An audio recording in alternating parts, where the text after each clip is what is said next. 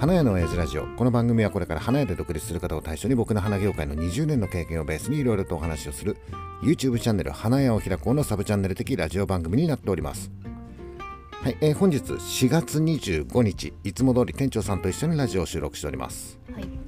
はい今回は、えー前回やった YouTube ライブのまとめと感想。はい。うん。えー結構たくさんの人来てくれたよ、うん。今回もね。はい。えー今回の YouTube ライブ、えータイトルが「バカ売れの法則儲かる商品から売れていく」うん。まあ毎回のことながら若干釣り要素は入っているんだけどあとあれだよね。今回は初めてライブ中にちょっとテーマ動画っぽい感じうん。で喋ってみようかっていう、えーのを初めての試みうん。としてやったとうん。うんあんましうまくいかなかった あんましうまくいかなかったやっぱりね、難しいねうん。うんとねあとさ今回おっさんさ髪の毛初めてさ縛ってさうん。YouTube 撮ったでしょ、うん。えー花屋のサブチャンネルっていうところではもう大阪行った時に縛ってるからさ、はい。まあそれは出てるんだけどうちのチャンネルでさなかったじゃんうん。そうするとほらなんていうのかな新しい自分をお披露目するっていう感じ？どうでもいい？みんなそこまで社長の髪の方は どうでもいいと思ってると思いますけど。そうだよね一応みんなさあ なんかいつもと違うっていうところでコメントは入れてくれるんだけどそうなんだよおっさんね分かったことが一つあってあのねおっさんの髪型が、うん。えー縛っていようがはい。結んでなくてもどっちでもねはい。みんなの人生に何の影響もない。そ、りゃそうですよ。何の影響もないですよ。うん、っていう風に考えれば何やったっていいかなっていう風に 思ったっていう。そうそうそう。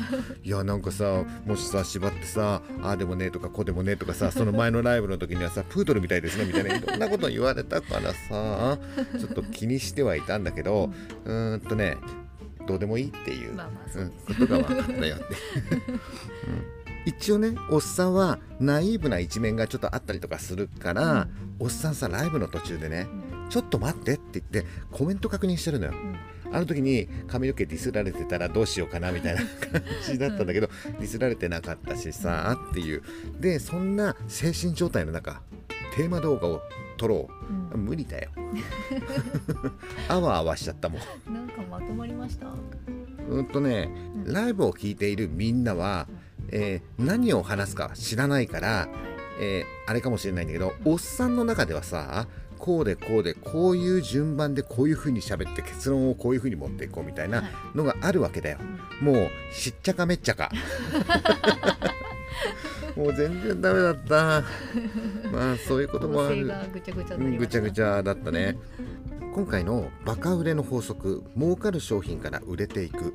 このテーマで一番言いたかったっていうことは母の日はめちゃめちゃ売れるからさで売れるんだけどしっかり儲けなければいけないよと。うん。で儲けるためにはこういうことをしていかなければいけないんだっていうことを、うん。えー伝えようかなっていうふうには思ったんだけど、うん。ちょっと途中しっちゃかめっちゃかになっちゃって。ちょっとわかんなくなっちゃった。人もいるかもしれないね。一応まとめね。うん。まず母の日っていうのは、えーメインターゲットをしっかり決めなければいけないよって。うん。これ去年の母の日でも言ってるんだけど、うちのお店ではそういうことをやってると、えーうちのお店では、えー30代から40代の結婚している女性をメインターゲットに商品構成を考えてるっていうことだよね、えーなぜかというと30代から40代の、えー結婚している女性っていうのは、えーお母さん2人にプレゼントを渡すからそうですね1人で2つ買ってくれる可能性がかなり高いよと。ねえー子供たち相手にするといいんだけどそれでもね。やっぱりさあのねお父さんとさうん。子供でね来て、えーお母さんにカーネーション買ってあげるんだみたいな、うん。うん、いいけどね、ううん。ん、ちょっと単価が低いかなっていうふうにも思っちゃったりとか。まあその辺はさ去年去年も話してるからまあねねここではあまり言わないんだけど、ね。で10代20代っていうう子たちも若干単価低いかなっていうふうにも思うしうん。もしかしたらその子たちをメインターゲットにしちゃった場合、えーネットで買われたらお客さんとして来ないよねっていう可能性もあるよね。うんもちろん30代から40代の女性もインターネットで買うっていうことがあるかもしれないんだけどまあ一番さ、えーお金使ってくれそうなうん。ところの年代っていうとその30代から40代の結婚している女性かなっていう。そうん、でうちはそこをターゲットにしようと。うん。で商品構成も、えーその年代に合わせて販売価格も1人5000円使ってもらいたい。1人のお母さんに対してね。で2人、えープレゼントを渡すのであれば1人が5000円5000円で1万円使ってくれたらさっていうことでしょ？はい。100人接客したら100万円でしょっていうあ簡単じゃんみたいなことだよね。でそういうメインターゲットを決めるのがまずは大事だよっていうのを、えー今年も言いました。うん来年も言うからねこれ。このメインターゲットって本当すごい大事だからさ、あうんこれ商売じゃなくても全部同じだと思うんだけどっていう話したよね。はい。うん、そしてじゃあその30代40代の結婚してる女性に何を販売するかっていうのを、まあ、決めなければいけないんだけどもちろん母の日だからカーネーションうん。売ればいいとは思うんだけどうんおっさん20年花屋やっててカーネーションがないっていう母の日を経験したことがなかったんだけど、はい。去年さあったじゃん。まあ。なかったじゃん。植木がなかったですね。うん。カーネーションの鉢なかったじゃん。うん。うん、で、えーカーネーションの切り花に関して言うと相場があるじゃない。うん。高かったり安かったりっていうもうその辺はさ天候だったりとか今だったら何？世界情勢とかもあったりとかするの、入ってきうん、分からないんだけど、えー相場で高いの安いのとかいろいろあったりとかすると不安定なんだよ。うん。あの不安定はまずいんだよ、えー母の日は絶対に売り上げを上げなければいけないし絶対に利益を出さなければいけない。はい。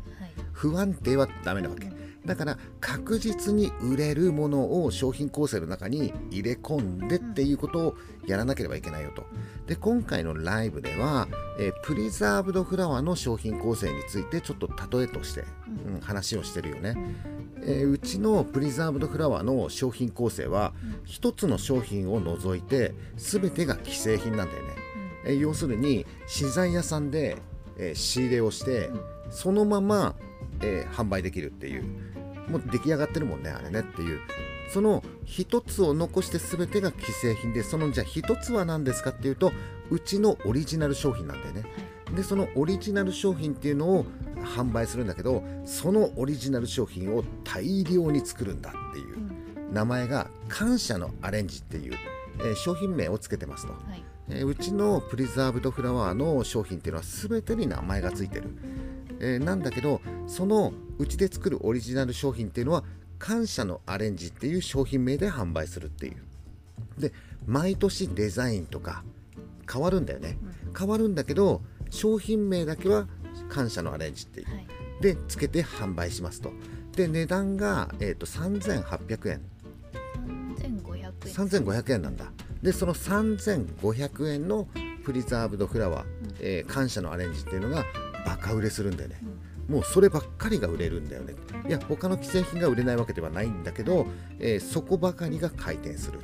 でその回転するの分かっちゃってるから大量に作ることができるっていうことだよね。でライブの中でも途中言ったんだけど、えーその感謝のアレンジが、えー母の日前に売り切れちゃった年があったんだよね、どうしようって言って店長さん一生懸命作ったんだけどあやっぱり日曜日当日に売る感謝のアレンジがない。もう材料もない。どうしようって言った時にその既製品の名前を外して感謝のアレンジに差し替えたんだよね、そしたらそれが売れたんだよ、ん。だから要するに名前で売れたっていううんことだよねっていう。母の日だから何かねお母さんにプレゼントを渡す時に迷うよね。うん。まあうちのお店だとプリザーブドフラワーハーバリウムとかそういういろんな商品があって何を送っていいかわからないみたいな。うん。お客さんは「あこれいいじゃん。感謝のアレンジください」みたいな感じになるっていうのがなんとなくうちの中で分かっちゃってるわけじゃん。はい。そうするとそこをいっぱい作っておいてしかも、えー既製品よりも自分のお店で作ってるから粗利がいいんだよね。めちゃめちゃ粗利がいいんだよねっていう。だから儲かるものばかりがそこ回転していくっていうことでしょ？この儲かるものが回転するっていうのがすごく大事なことであって例えば母の日で今年のうちのおすすめはこれですって言って大量に仕入れをして売れなかったらやばいじゃんっていう何も秘策なく、ね、売れるだろうっていう何の根拠ですか？それはっていう、ね、だけどいやいやいやこの商品すげえいい商品だからこれ安く売ったら売れるよみたいな感じで、えー、いっぱい仕入れて他の商品よりも粗利を下げる、で要するにお客さんから見てお得に見えるみたいな感じで商品陳列したらそれ売れるよ。売れるんだけど一生懸命売れば売るほど儲からないって嫌じゃねっていう。うん、売れればいいっていうことじゃないわけ。儲かるものをしっかりと売るっていうことがすごく大事だよっていうことでそれをするためには、まあ、今回のそのプリザーブドフラワーで言うと例えばその商品名をつけるっていうたったこれだけでそこだけが回転するっていうのが、まあ、うちの店ではそういうことがあるよと。あとは置き場所っていうのも実はあったりとかするんだよね。えー、ショーケースの中にプリザーブドフラワーがもう何種類もあったりとかするんだけど売れる場所って決まってるんだよねっていう。これ、えー、このショーケースの中だけじゃなくて例えばハーバリウムのショーケースのところでも同じことなんだけどあとは店頭でもそうだしっていう、えー、と切り花がこうさ陳列されてるところなんかもそうなんだけどなんか知んないけどここに置いたものって売れるよねっていうこうなんか特別な場所ってコーナーごとにあるじゃない、はい、だからその売れる場所っていうのがあって売れるネーミングっていうのがあって、うん、でそういうのでこうお客さんを流導する、うん、えー、コントロールする、うん、違うなんだっけ？あ導く。うちのお店ではこれがおすすめなんですよっていうものを、えー、ネーミングをしっかりとして、で、えー、置き場所もちゃんと決めて、入ってきたお客さんが自然とそこに行って商品を手に取ってこれくださいっていうような仕掛けをするっていうことがすごく大事なんだよっていう今回の話はちょっと中級中級かもしれないよね。あの初めて今年母の日を迎えますっていうお花屋さんは、どこの場所が売れるとかって分かんないじゃん。うん、ねあとネーミングも、もしかしたらつけたことがないっていう人もいるかもしれないよね。うん、なんだけどうちはさ花屋さん20年以上もうやってるからさ母の日だから20回以上経験してるわけでしょ。そうするとえ名前一つで売り上げが変わるっていうこともあるし、え置き場だけで売り上げが変わるっていうこともあるもうそういう緻密なことをやって少人数で売り上げを上げて利益を出そうみたいな、えー、っとちょっとテクニカルだよね。今回のはちょっと難しかったのかもしれない。難しくはないんだけど難しくはないんだけど、えー、そこのお店の実績があって初めてそれがね機能するっていうことがもしかしたらあるのかもしれないからうんとまあとりあえずやってみていろんなことやってみてっていうことだよね。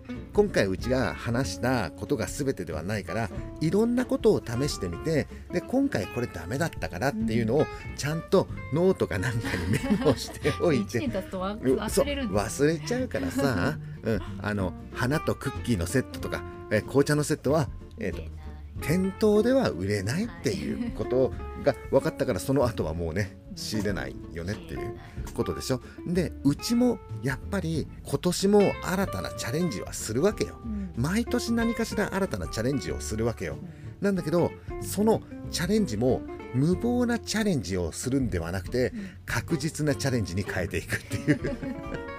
プードルやろうぜみたいなさ。あプードル売れるからね今すごいことが起きてるんだよ。YouTube にプードル動画のなんかあいっぱいだよもう。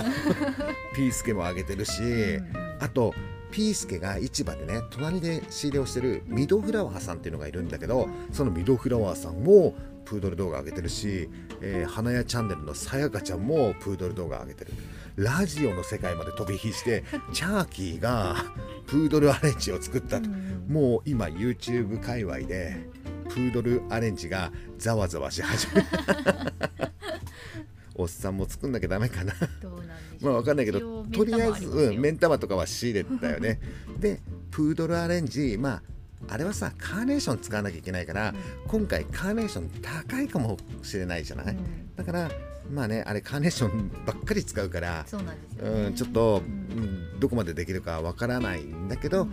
まあ、とりあえずこれが一つのチャレンジね、えー昭和のプードルアレンジが日産周回ってん。令和に帰ってきた。帰ってきた、うん、でもう一つ帰ってきたシリーズ、うん。えーピンクのプラスティックの「お母さんありがとうピック」って あれ店長さんつけたがらないよね。もうだってさ用意してるでしょ？うん。母の日ピック。うんなんかすっげえおしゃれなさうん。やつ。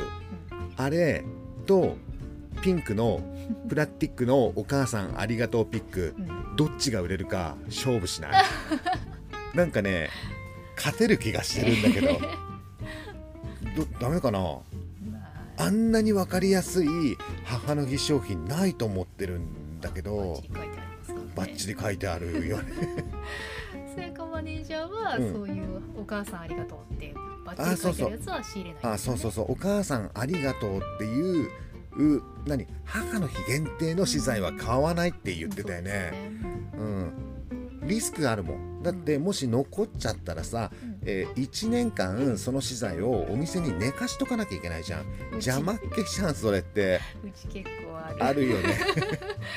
去年全く使えなかったえっとあれだよね。あれだよね。なんか今年のう2500円だか3000円のアレンジメントの器はうん。去年全く売れなかった器を。そう去年全く売れないっていうか使えなかったっていうやつがあ使えなかったんだ。なんで使えなかったの？機能的に使えなかった？ねなんで今年使えるようになったの？えっ、と3000円に耐えられなかったから2000円のにしようっていう。なるほどね。なるほど。そういうことなんだ。えっと高さとかに。そうそうそう。なんかね強度が足りなかったんですよペラッペラペラッペラだったんですよ。ペラッペラのなんか器でそれに高さ出すとなんか不安定になってうんだからじゃあそれをじゃあ、えーもう去年の資材だから、ん。もう今年はじゃあ焼却みたいな感じで使っていこうよみたいなことでそういう感じです。えーっと背を低くうん。作るっていうことか。そうです。ああと去年のーうん。あの何？あのふラッピングでこれ使えるかなと思っていた袋がん。結局使えず、うん。大量に余り。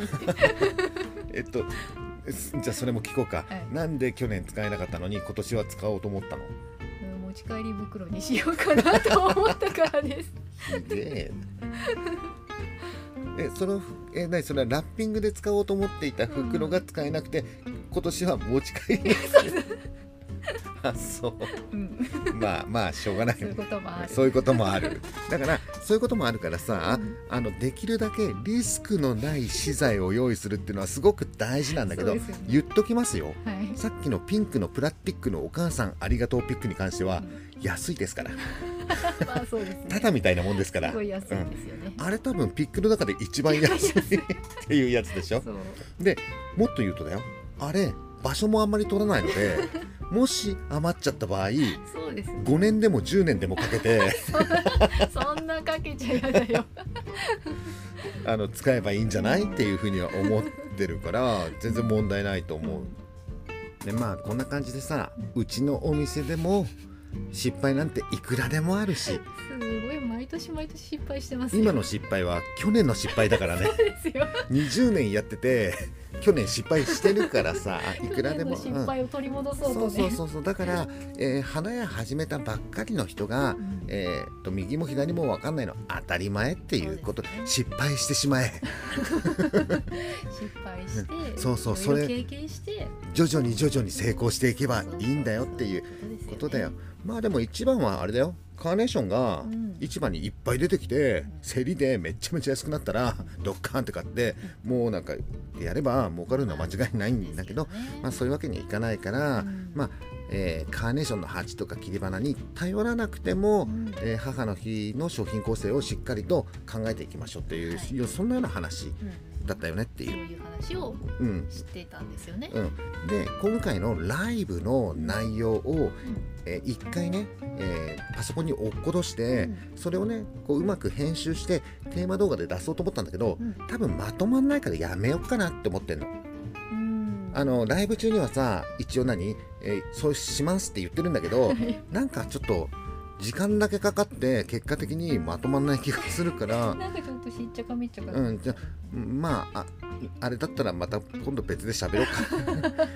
お酒飲まねえでちょっともうちょっと頭整理して喋った方がもうちょっと整理してやりましょう、ね話せばいいかなっていうふうには思ってるから、えーうんライブ見て。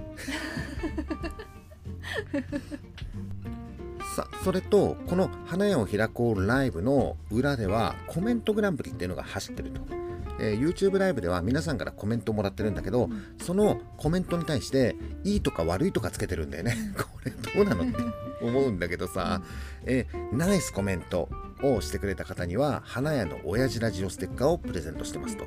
でその中で、うん優勝された方には花屋の親父ラジオ王冠付きステッカーがプレゼントされるよと。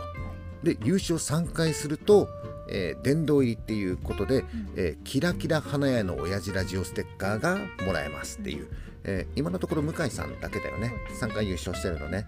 えーっと全部でね25枚、えーしかないんだよねこのキラキラステッカーね。今のところね、まあ、なくなったらまた発注すればいいんだけどさ。うんそんなようなステッカーがもらえるっていうコメントグランプリやってますと。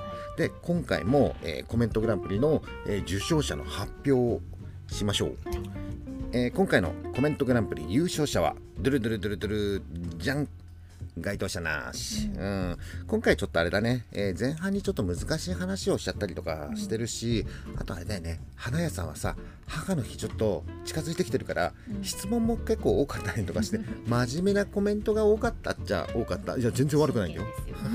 真面目なコメントでも全然いいんだけど一応コメントグランプリの優勝者っていうのはなんかちょっと面白おかしい、うん。これは一本取られたなっていうようなコメントを選んでるから、まあ、今回は一応なしと。うんうん、なんだけど、えーとね、今回はナイスコメント賞はちょっといるのよ。うんナイスコメント賞はね3人います。えー、3人発表しようか。うんえー、ドゥルドゥルドゥルドゥルいる？